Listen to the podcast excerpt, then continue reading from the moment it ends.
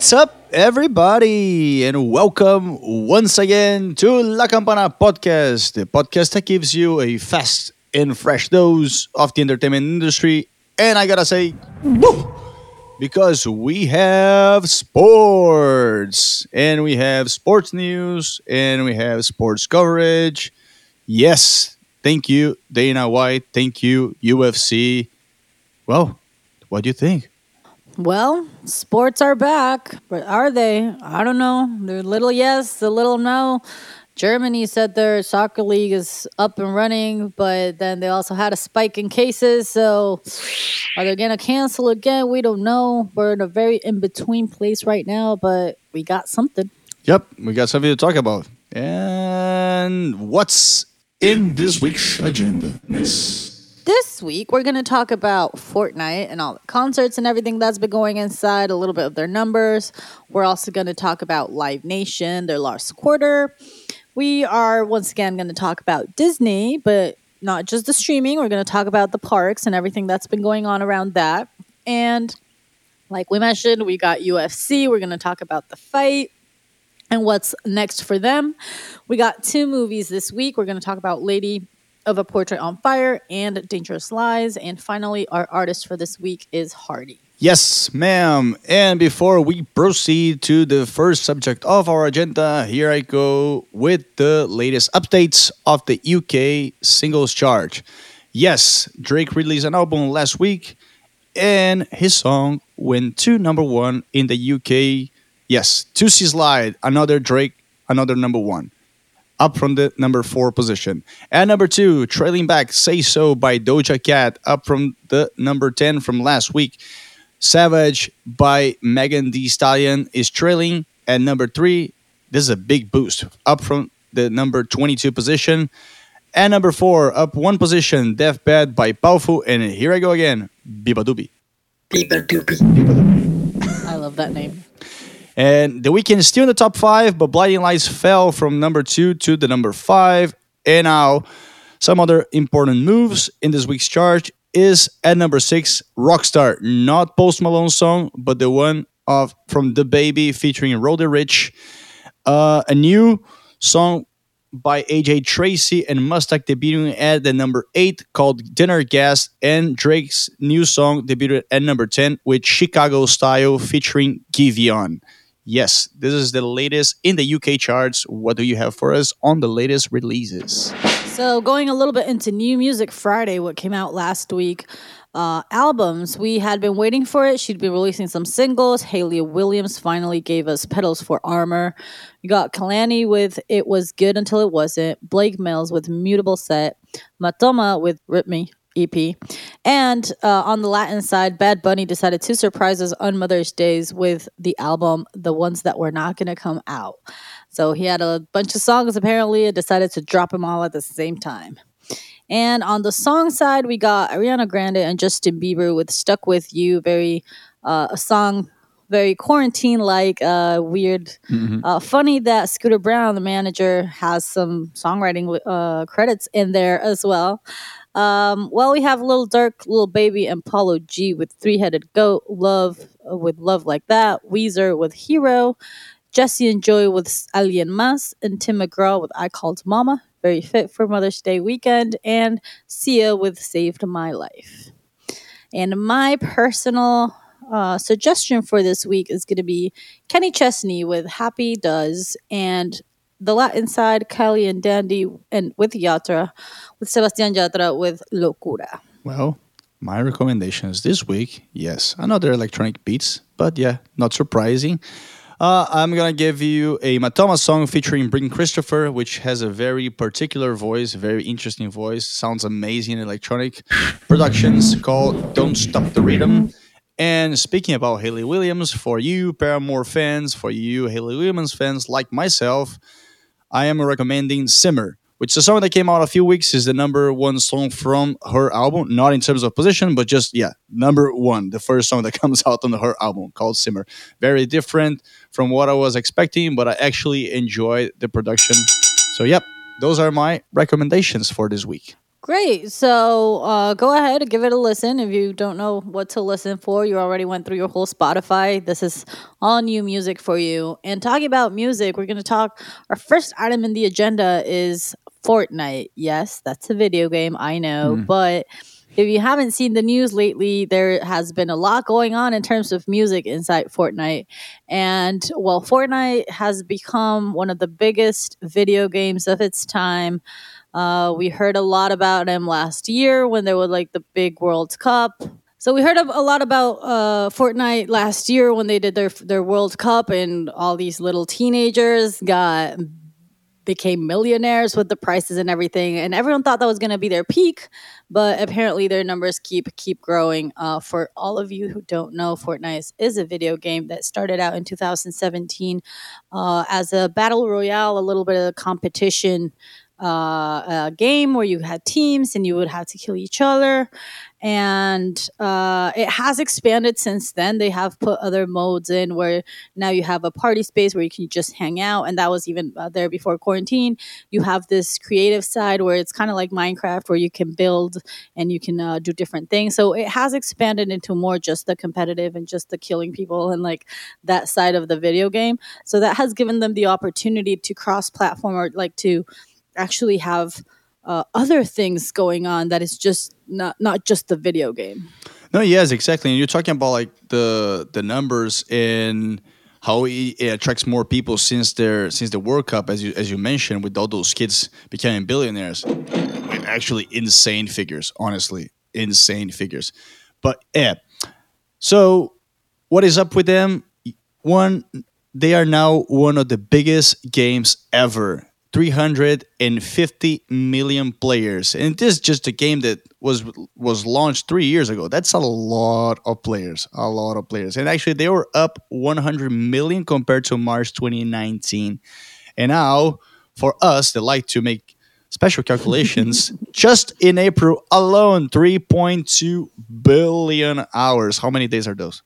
I have no idea. I would say I I don't know. It's like a million hours per gamer. I don't know. It's a lot a lot of hours. And that's just in a month. yeah I mean, yes, granted, it is the month that uh, has coincided in the whole world. April was the month where everyone was home, but it is a lot of time to spend at Fortnite. I thought I was losing my time in TikTok. I think I have, have to go to add some hours to Fortnite now. exactly. And um, just as you mentioned, like I guess one of the big boosts that uh, that this game has, and this uh, gives some props to uh, Epic, the developer, is that they are always updating the game and they are always making something extra, something else available.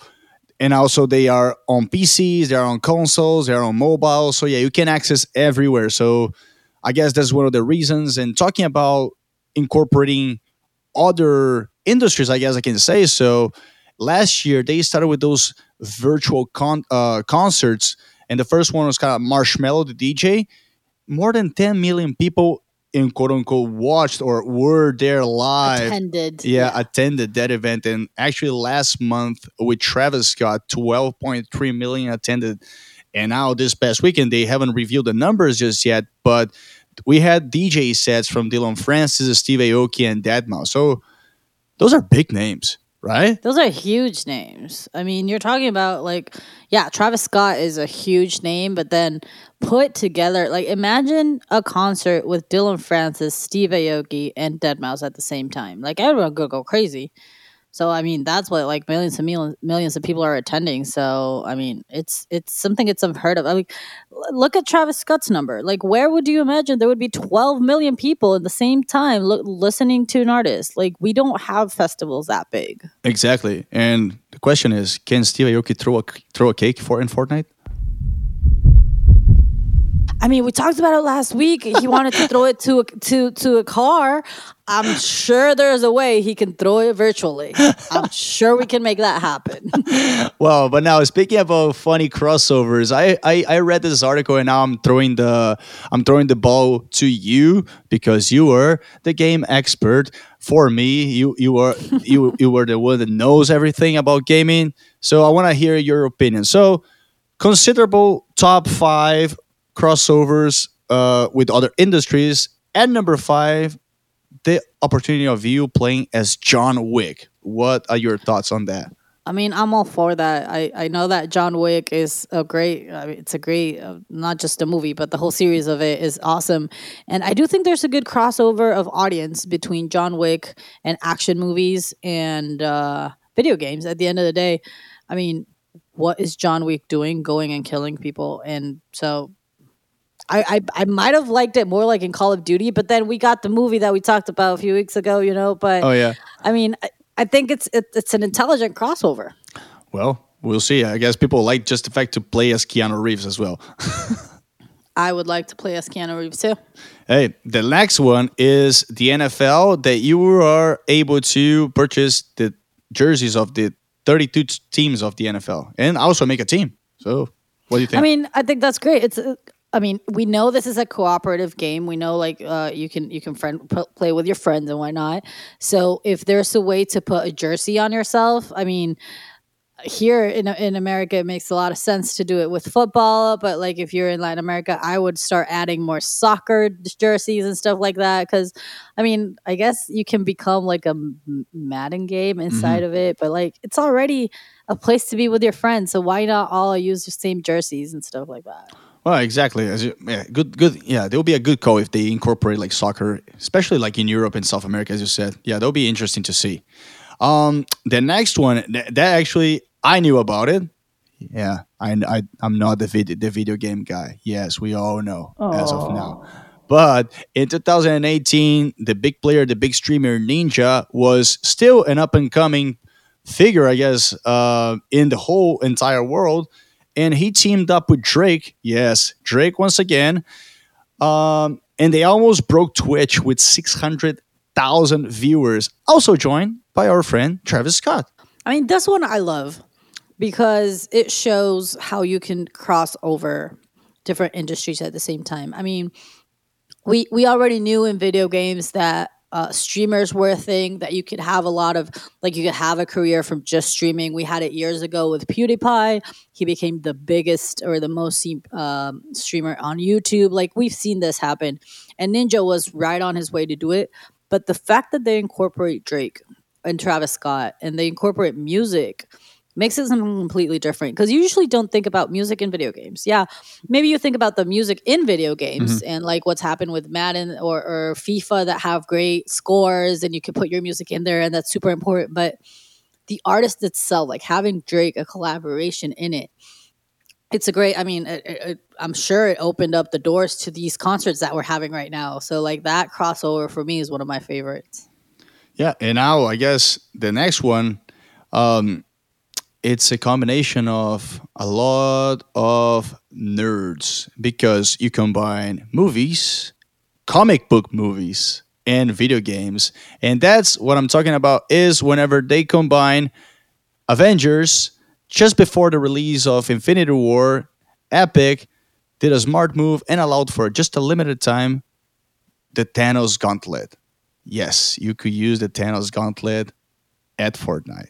That is so cool. I, I had no idea that had happened. Actually, uh, I do not play Fortnite, but like you said, yes, um, it is a big crossover between comic book fans and video game fans. We live, they live in the same realm. They like they have the same um, uh, likes and stuff usually, and all that. But like it's it's great too. Like it's it's a fun uh, incorporation to it, and it's a great way to promote a movie. Which, Yep. A movie that I don't think that needs promotion, but exactly. but still, it's a it's a great and different way to market a movie.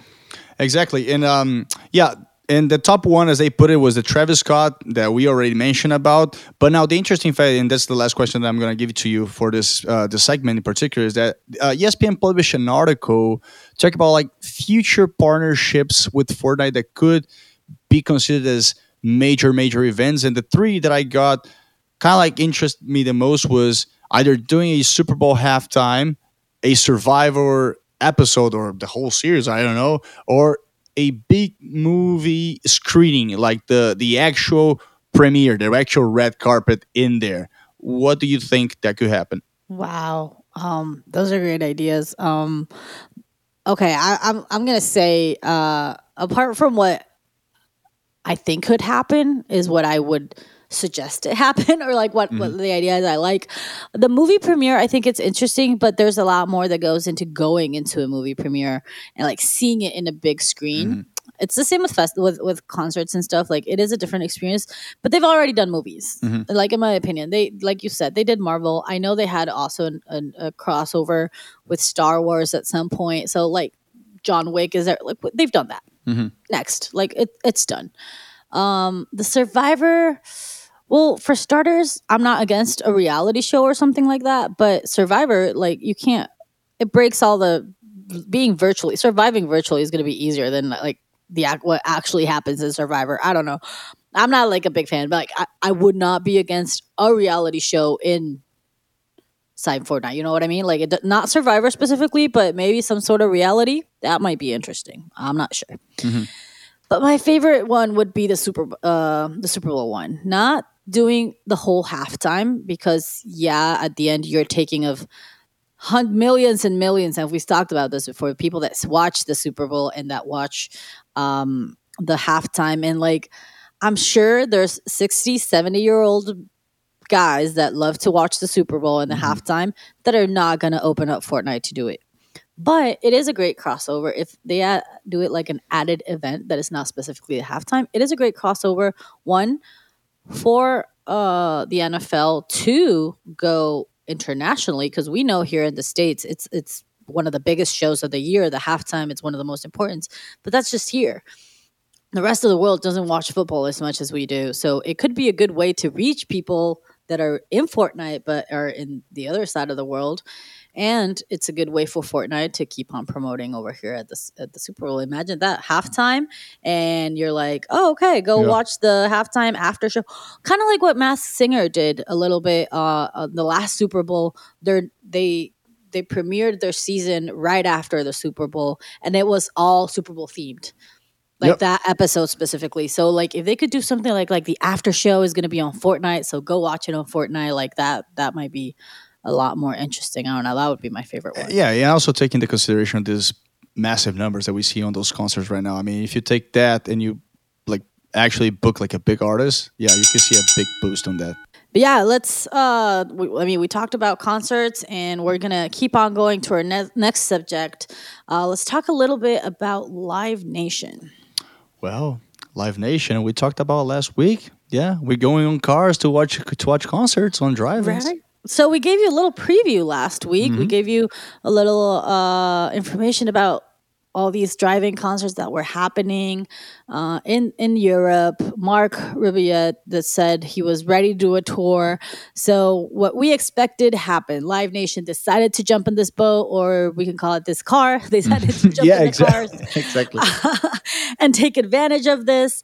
Um, and they, uh, apart from announcing their quarter one financials, they did say they are now ready to start moving forward with different types of concerts and entertainment because uh, apart from owning Ticketmaster, they do live on events and on concerts and live entertainment in general, not just music, but live entertainment in general.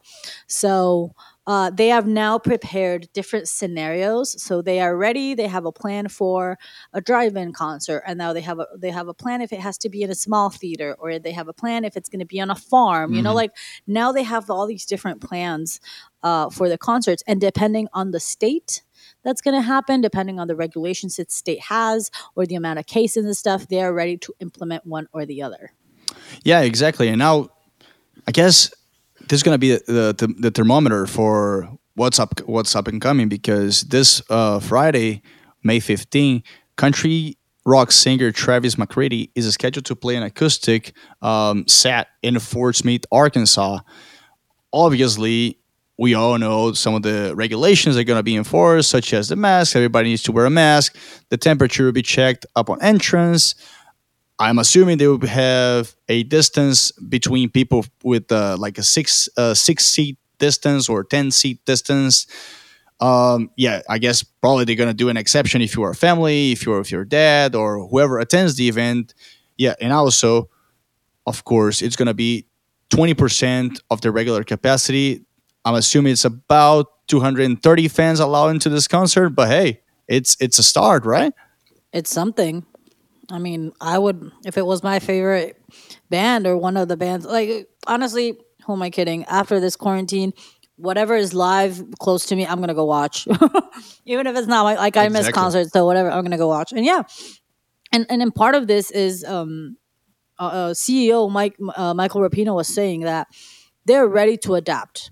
They're ready to do different things, and not just because of them and because they need money, and they want to keep generating and they want to keep bringing us great concerts, but artists are thinking that too.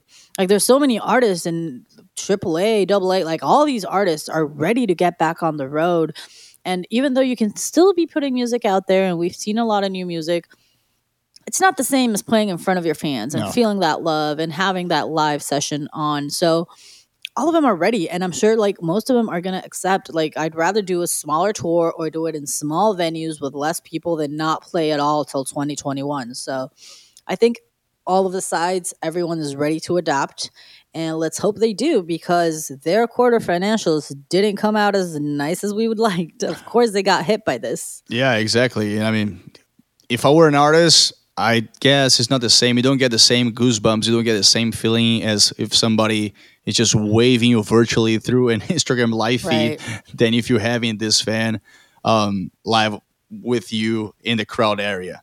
I don't know about honking the the, the, the, the car, but well at least you hear it you know you can hear the honking you can see the wipers i mean it's a little bit one step closer see the wipers. yeah. Anyways, moving to numbers, um, we talked about the the fall the, the fall that they fell, like the, the the bump that they hit with their with their cars. Um, they actually had a twenty percent drop in overall revenue, and twenty five percent was just from concert revenue. As my friend here mentioned, yes, they promote concerts for big artists, and the drop in revenue is still a big number from 1.3 billion to almost a billion dollars. What I'm saying almost is like 993.4. Yeah, almost a billion. It's a huge number, massive number. Yeah. let's say a billion And they had also a 16% drop in ticketing revenue. As we mentioned a couple of weeks ago, yeah, Ticketmaster had this all these issues because they weren't um, straight up with their uh, refunding policy. They came up with some ideas. And actually, speaking of that, 90% of ticket buyers surprisingly prefer to stick with their tickets and go to the concert whenever the new date is announced. They actually get refunded.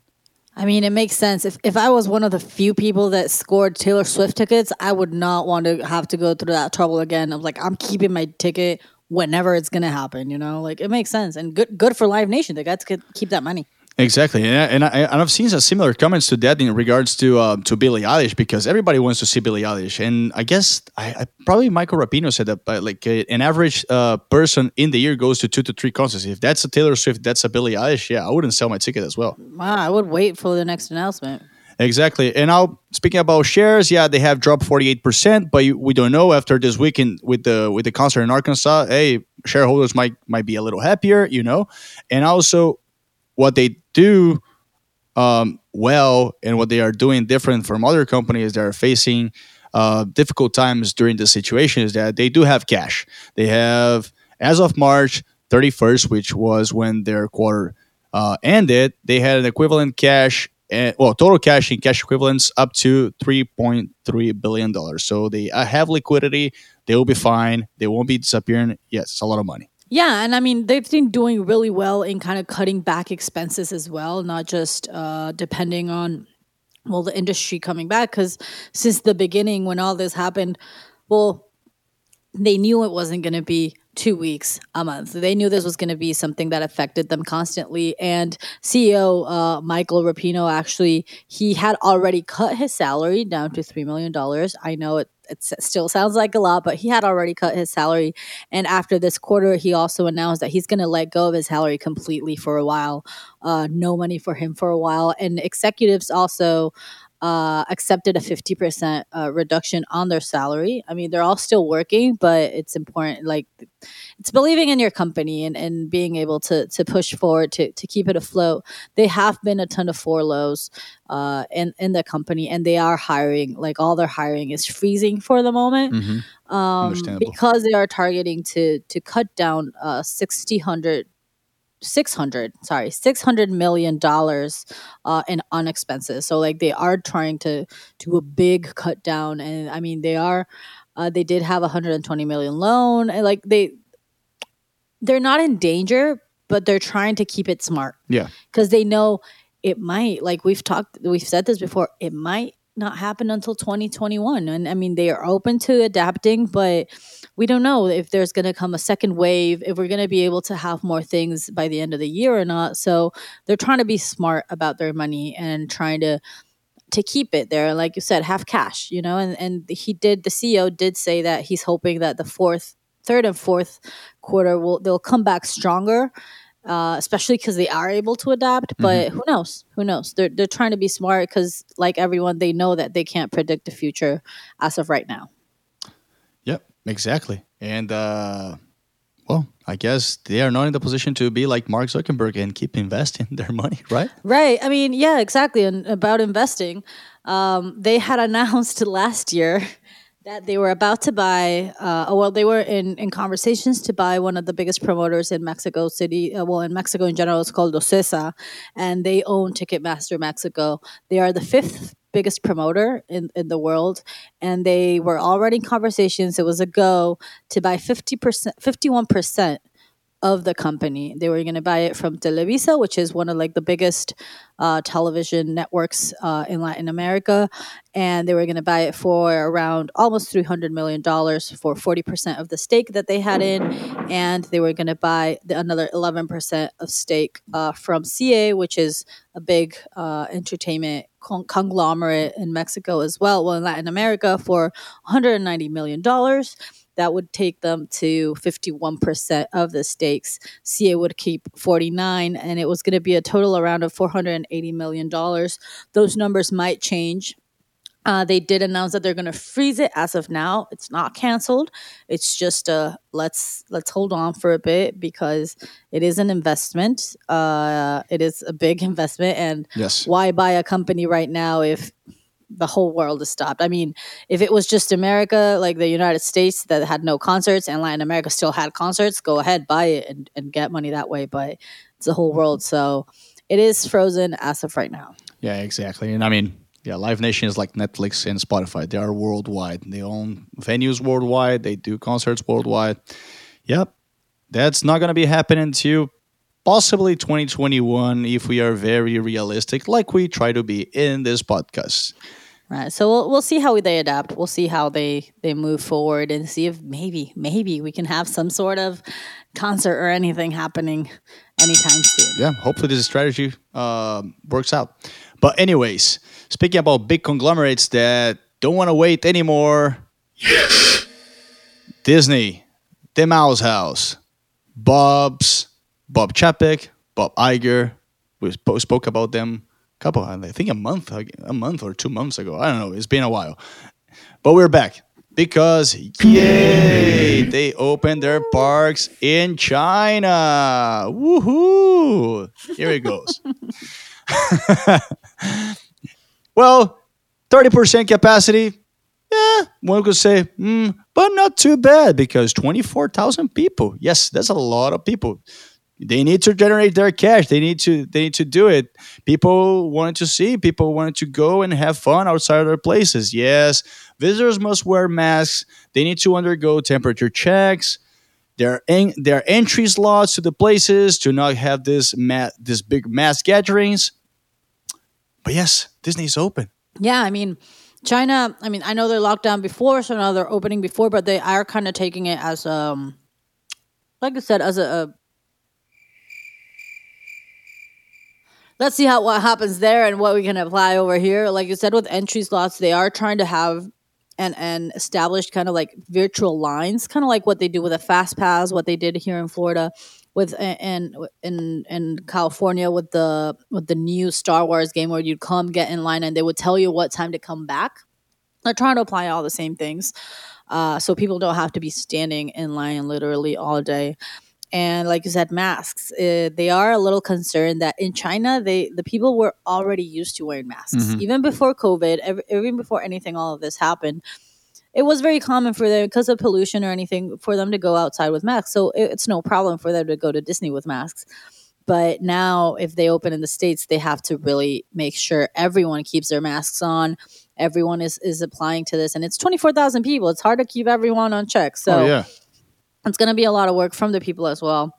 But there are talks. Disney Springs, uh, at least here in Florida, California has not said anything because they are still in full lockdown. But Florida is starting to open up a little bit, and, and Disney Springs is getting ready to open. We have had uh, restaurants open for about a week, and hair salons and all that are opening this week. So they're almost there. They're preparing everything to open up that area at least. And as of this week, they are also taking reservations for their parks and for their hotels starting July 1st. This is not a confirmation that they're going to open or anything. They are trying to be positive about it and they're trying to hope that it happens. Um, I'm guessing they're trying to get grasp the little bit the the end of summer at least to have some tourists come back come here. But uh, in case they do not open, you can still reschedule and use this reservation for any other time. But they're being hopeful to open by July. I guess we all are because I mean, and imagine if the ticket sales in China sold out within minutes. Imagine when they announce they're going to be open either in California or in Orlando. That's going to be in seconds. Seconds, I'm so, sure of that. Well, speaking about the theme parks because those are really important. And actually, what got Bob Chapek to be the new CEO because he was the one coordinating all this sector there. Yeah, revenues fell 10% in comparison to last year. Yeah, 5.25 billion. Yeah, woohoo. Not that much money. Still, they felt that. And also, as an interesting fact, this is the first time since 2010 that the combined revenue from domestic and international in the park sector actually has fallen on an year on year basis. So I guess they've been in this exponential growth uh, since 2010, and now they lost it. I mean, not too much, uh, but still a lot of money because the parks, the parks had been bringing Disney an average of yeah 20 billion per year in revenue. Yeah, that's a lot of money. Um, I mean, a lot of money. Because okay, like we think of Disney, and a lot of us. I mean, it changes per person, but a lot of us think everything. You think movies, you think their licensing, you think Disney Plus, you think a lot of things, but usually parks is not your top of mind. For some, yes, because they like going to a parks a lot, but it's just one of the things they have. But still, 20% is a high amount of money. And the parks are not used to like it's something that is a constant. Yeah. A constant that gets yep. them money all the time. And like they they're not used to them closing down. Um they they have closed down very few times in their lifetime. Uh specifically Florida, they've had a lot of like eight or nine different shutdowns because of well, hurricanes. We're used to that here. Um, apart from weather, they haven't closed. They closed on 9 11. Uh, the California didn't even open that day. And they've had very like specific closing days, but they, they're not used to closing for months at a time. Only Japan, I think, closed for a few months after the earthquake and the tsunami and all that. But apart from that, they don't close for months. Even a hurricane, it happens in a, in a week or 2 mm-hmm. Like it, it, comes and goes. Um, fortunately they've never had damage from hurricanes but it comes and goes. They're not used to like months and months and months. Exactly. And you can see it like in, in their in their revenue. They lost over 1.4 billion dollars uh, this last this last quarter and 1 billion of those dollars is coming directly from the theme parks and cruise ships that are now uh, stuck yep. and closed. Yep i mean i guess it happy for them they have disney plus at least they got Disney Plus, and they did also acquire Twenty One uh, First Century Fox and Entertainment Entertainment uh, this last few uh, months. So that kind of helped them with their finances. They got a little more assets, but thank God for Disney Plus. Yeah, thank God for Disney Plus because, as they announced, the latest updates is that they now have 54 million paid subscribers in the global scene. Yes, as we mentioned, if you heard us a few weeks back, they are present in many countries as of now. And they, they still haven't opened Latin America. We're still waiting on that one. Yeah, and I, I think it's going to be big because and generating more money because 4.1 billion in revenue from Disney Plus, which compared to I guess you can't say a year one year before because it was just in November, December, yeah, which was 1.1 billion. It could hit 60 million by the end of the year, but who knows because you know they announced they gave all those bundles, they gave all those promotions with Verizon, and we don't know what's going to happen after all. But to compare with their other streaming platforms that they own or they control, which is Hulu, that only has 32 million customers. However, Hulu's content is aimed towards uh, mature people, if I can say so. Are you calling me immature because I have Disney Plus? no, I'm not calling anybody immature. Don't at me.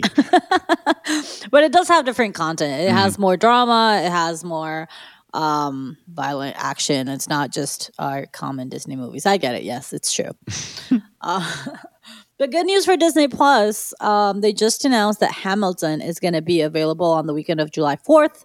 Uh, this is July 3rd, uh, Friday, July 3rd and they had planned to release this movie all the way to October 2021 wow. and they wanted to do this huge theater release um, because what this is is the actual hot like um, the actual show like show theater show recorded but it was recorded thinking of a movie. And uh, critics say that it is awesome the way they shot it because it is like you are on the best in the best seat all the time like you're seeing the best angles all the time. So they had this ready and they uh, pulled it up for 15 months. That's a lot. Like wow, they had a really uh, like, and we've talked about this. They like the marketing, like they had everything for like 15 months down the line. Decided to bring it up for July 3rd, which is awesome for everyone who's a fan. Uh, so it'll be available in Disney Plus, and for everyone that's a Baby Yoda fan, they have announced that Mandalorian has not going to change their date. It is still going to release in October. They haven't said the specific date, but it will be there by October. Well, people will see Baby Yoda. We got a lot more Baby Yoda coming. And it might help with people renewing their subscriptions for another year. Uh, yeah, it, it's all part of a big plan, a big marketing plan. Disney knows how to do it. And as long as Bob Iger is still there, yeah, he's not he's not gonna let it go. Let it go. we should change the name of Disney to House of Bobs. House, House of Bobs. anyway. Any, anyways, because the next subject has some hands from Disney. Disney is involved somehow because the return of sports, the return of UFC, which is broadcast by ESPN. Well, Disney has a lot of hands everywhere, apparently. But yeah, we did have the UFC uh, 249 this past week, and uh, this Wednesday is going to be another fight. Uh, but yeah, uh, sports are are back. Uh, we had a little issue. They had announced one, and then it didn't happen. And then New York, and I don't know, a whole lot of chaos until finally they announced it. I did not believe it was going to happen until it was that day, and they were fighting. But they got there. They got us back to sports. Yep, sports fans can celebrate a little bit. And UFC fans once again were able to hear it's time from Bruce Buffer. Well, yeah, we didn't get the so anticipated match between Khabib Nurmagomedov and Tony Ferguson. However, we did have some great fights happening in Jacksonville, Florida, thanks to our governor right here because he made sports available. Yeah, we're the only state right now that actually deemed uh, sports to be essential business. Yeah, they did it with the WWE in mind because they wanted to keep on shooting, and they have been uh, uh here at Full Sail here in Florida, uh, in Orlando. But UFC took advantage of it and went all the way to Jacksonville and found a place where they can do sports. Exactly. Well, if things did go well too, the UFC didn't go so well for Tony Ferguson, who planned through months to fight against uh, Khabib he actually fought against Justin Gaethje. Justin Gaethje came on top and now has the interim title belt and is waiting for the Russian who's still undefeated in this category. Other fights that are important is Henry Cejudo, who actually announced his retirement after winning his battle, surprising everyone, including Dana White. I don't think he was too happy, to be honest. Well, leaving when you're on the top. Retire yep. when you're on the top. Exactly. Just like Pete Sampras in tennis. He defeated Dominick Cruz, which is a former champion, and other important results just to keep this moving is Francis Ngannou on the heavyweight bout finished another opponent in less than three minutes, actually 20 seconds this time. huge, Wow. huge knockout. And the former NFL player Greg Hardy won by a decision that was very polemic, I could say, by fans. He defeated Yorgan de Castro in the first um, match of the main card. Yeah, we got back, got the results. People got excited. Not no fans. Actually, people actually complained that they could hear that they were missing actually the fans reacting to their shot because they didn't know if their shots were good or not. Right. I mean, it's all part of like keeping in in line with the regulations and all this that's going on. I'm not even going to repeat it, but um, there is things that they have to do to make sure everyone's safe. And Dana White keeps saying that he's going to attain to whatever they tell him, and they have. I mean, they they the fighters and their teams, their complete teams, are being uh, tested constantly. They test before the weigh in, they test before the fight. Like they're tested all the time to make sure that they, they are corona free. And actually, for this last fight last weekend, uh, Jacaré Souza and his two corners actually tested positive. So right before the the fight, I think it was the night before, something like that. As soon as they got the result, they were removed from the hotel, put on quarantine, and well, of course, they they uh, didn't fight. No, they're trying to keep it safe Yeah. for everyone. But there has been a lot of backlash, a lot of bad comments as um, fighters are not wearing masks because they feel like, well, if you're te- if you're testing me all the time, why should I wear my mask? Uh, there's no need, blah blah blah. I get to know if there's corona, so there's a lot of backlash that this, this happening. But like you said, I mean, they don't have fans.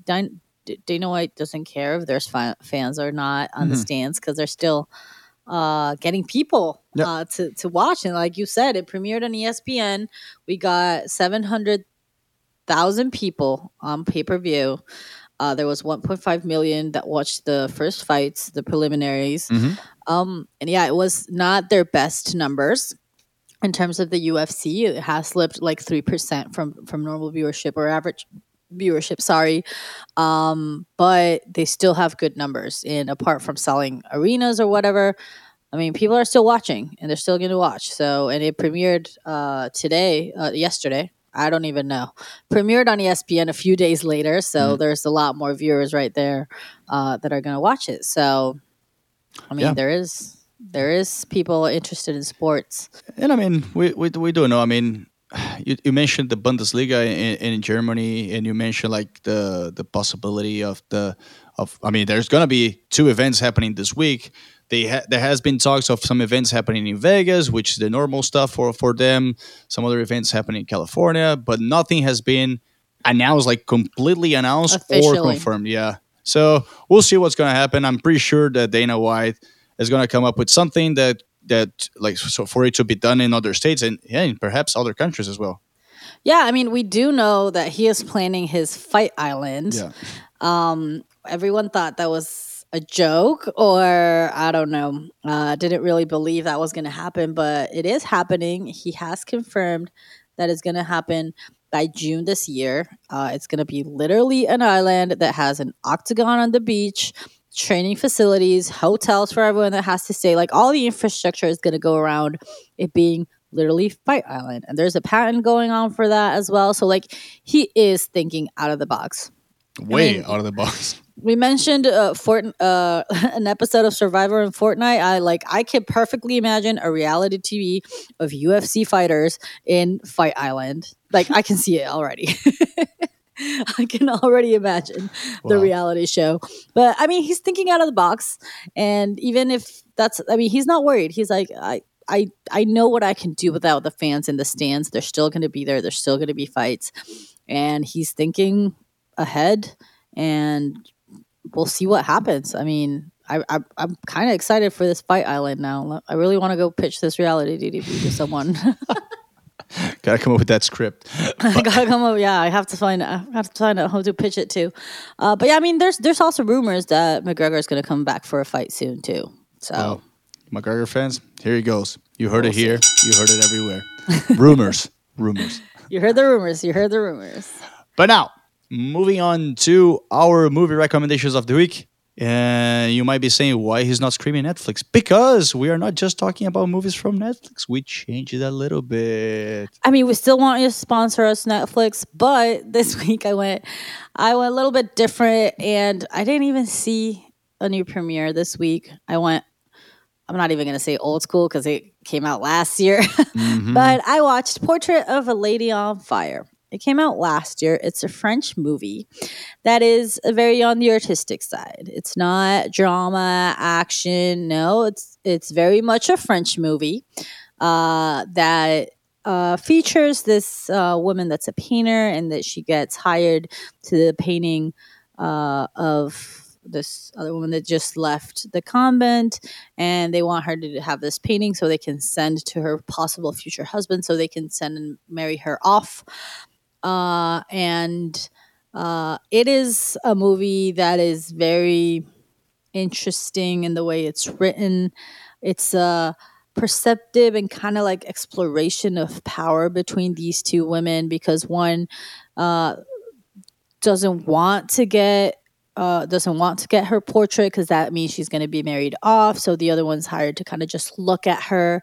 and then do the portrait kind of from memory. It's it's it's very the power and the script in general is is very enticing. And it is i mean it has 98% in rotten tomatoes. I don't look at rotten tomatoes but it is a good indicator sometimes. Sometimes they get it wrong but it is a good indicator.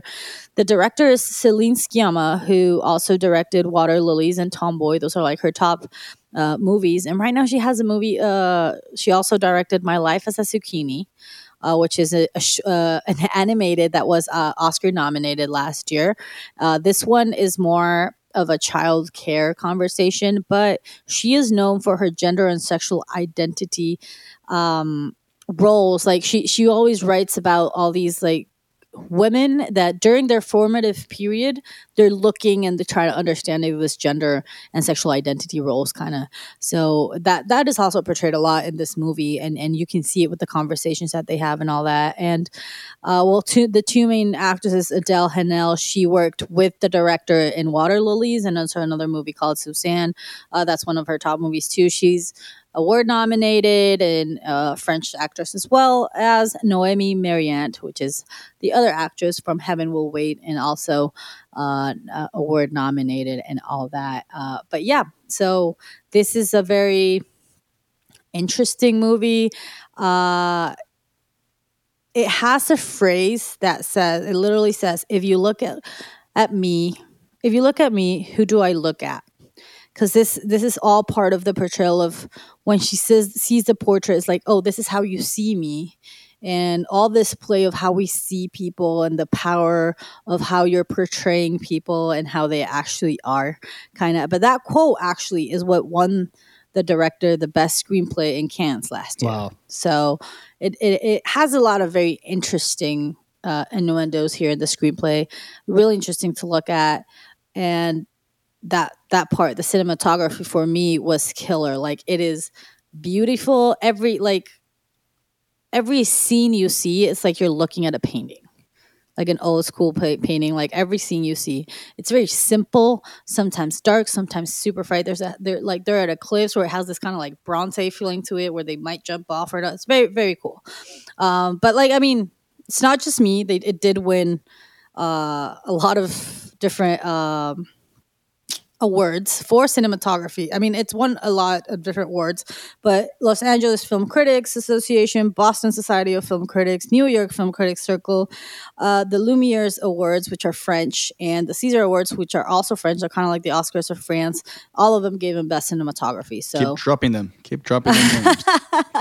I mean, they do have other awards. This is just for best cinematography, but they do. They did really well last year in terms of awards and all that. So it is my movie recommendation this week. You can find it on Hulu uh, right now. It is available. So feel free to go enjoy, practice your French a little bit, yep.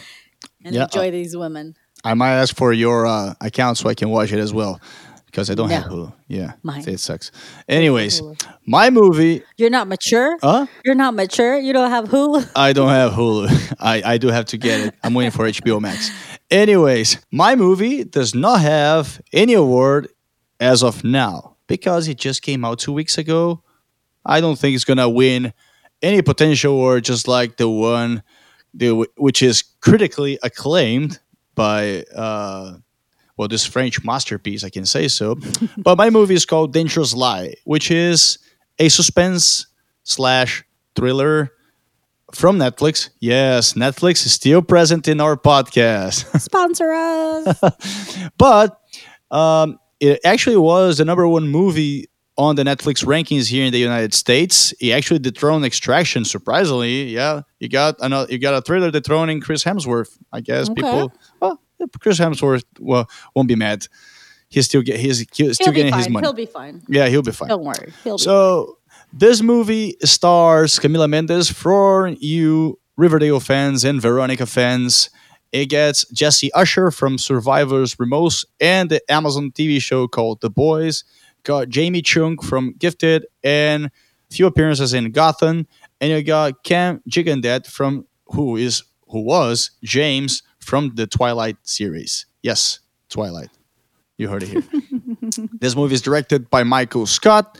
And what can I say? The portrait that Camila Mendes plays in this uh, in this movie is a caregiver, while her boyfriend, or actually husband, searches for a job and looks out for the medical school. So she gets this job with uh, as a care uh, as a care as a caretaker caregiver Care- yeah caregiver. caregiver with this millionaire old man and a lot of things happen. I'm not gonna tell you anything else because I'm gonna spoil you guys. However, as my friend here, we try not to look at Rotten Tomatoes. Sometimes they give you good recommendations, sometimes they don't. It's a good basis. It's, a good, base. base. Yeah. So this movie doesn't had like mixed reviews in terms of like, when it comes to Rotten Tomatoes. I'm like, I'm gonna give it a try. I watched the trailer; it was interesting, and it was actually surprisingly good as a as a suspense. I kind of had the same feeling as I had whenever I watched The Invisible Man, as the tension was built all the way through the end. Okay. Um, the ending for me was not as enjoyable as I, as I would want to. However, it's a great movie if you want to see how they did, because I don't I don't believe that this movie had a big budget besides the one that was paid for the artist. However, with their with that budget, it was actually a good movie in terms of like building up the suspense all the way through the end, and the scenes were shot, and the and the and the and how it was shot because actually it's a fun fact the principal photography took place well it was supposed to, to was supposed to portray the chicago area but it actually took place in vancouver canada uh, okay. Yeah it's a nice So Chicago and Vancouver look similar. apparently. kind of i've never been to any of those places but i've seen pictures Interesting. well anyways it's just a it's, it's a nice movie it's a short movie in terms of like length you can watch it in one sit you're not gonna waste too much you're not gonna waste too much of your time so if you are on a sunday night or on a saturday night and you want to see something different it was highly ranked on netflix yeah give it a try i definitely recommend it because i had i had a good time watching it Yeah, so I'm gonna have to watch it. Oh, interesting. I'll go wa- uh, watch Netflix. But yeah, uh, that's it for movies right now. But we are gonna give keep on going and recommend an artist. artist This week we're gonna talk about Country Boy Hardy, not tom hardy not Tom Hardy. We're talking about literally Country Life Boy Hardy. Uh, this artist is actually uh, started out as a songwriter and now has moved as an artist. Uh, I mean, he keeps on, he's still writing, but um, he is uh, very much a country singer. Like, there's no other way that I can describe his music. He is full on country. He talks about the country life, like America's heartland, uh, the rural world, swamps it's actually explained. I I, I read this. This is going to be a, a literal quote that says, "Authentic traditional country enthusiast who identifies with the rural lifestyle." okay That's the best definition we can have for him. well he is actually from philadelphia yeah not pennsylvania mississippi which actually makes sense once i read it i was like is there another philadelphia like, what Like what? What? He's from okay. Mississippi makes makes a lot of sense, Yeah. especially if you listen to his music. exactly. And just like any other country singer with a dream to pursue, to keep the pursuing the music career, he moved to Nashville, where the big boys play, or the big girls actually, because there's a lot of good country artists that are female. Anyways, he, as you mentioned, got famous because of songwriting, and actually one of his uh, first partnerships was with the big duo Florida Georgia Line, who, because of a song, wrote for them that did well, and the help with the producer of that song, he actually got signed by Big Loud Records in 2018. But yeah, this partnership didn't come as a as a surprise to to anybody, I guess. I mean, no, I mean his songwriting has always been very, very bold and proud of of this lifestyle. Exactly, like he is very much uh, a fan of the country world and the country uh, lifestyle like i just mentioned but like he always says also he listens to a lot of music. He grew up with rock and you can sometimes feel it in his songs as well. He grew up with rock he, he, he grew up with a lot of things but his favorite thing about music is a good catchy lyric. Mm-hmm. and he specifically says that no one does that better than brad paisley. So like country has been there for him and he does believe that lyrics i mean that's my favorite part of country usually like the lyrics are what gets me. So he he he when he went to Nashville, thanks to his sister, he realized he could actually make a living out of songwriting, mm-hmm. and he actually attended Middle Tennessee State University for a songwriting degree. So, wow. I mean, it's in his blood, I think, and he does really well at it. Uh, he has, it's very funny, he has a song where he was able to rhyme quattro with macho. Interesting. I don't know.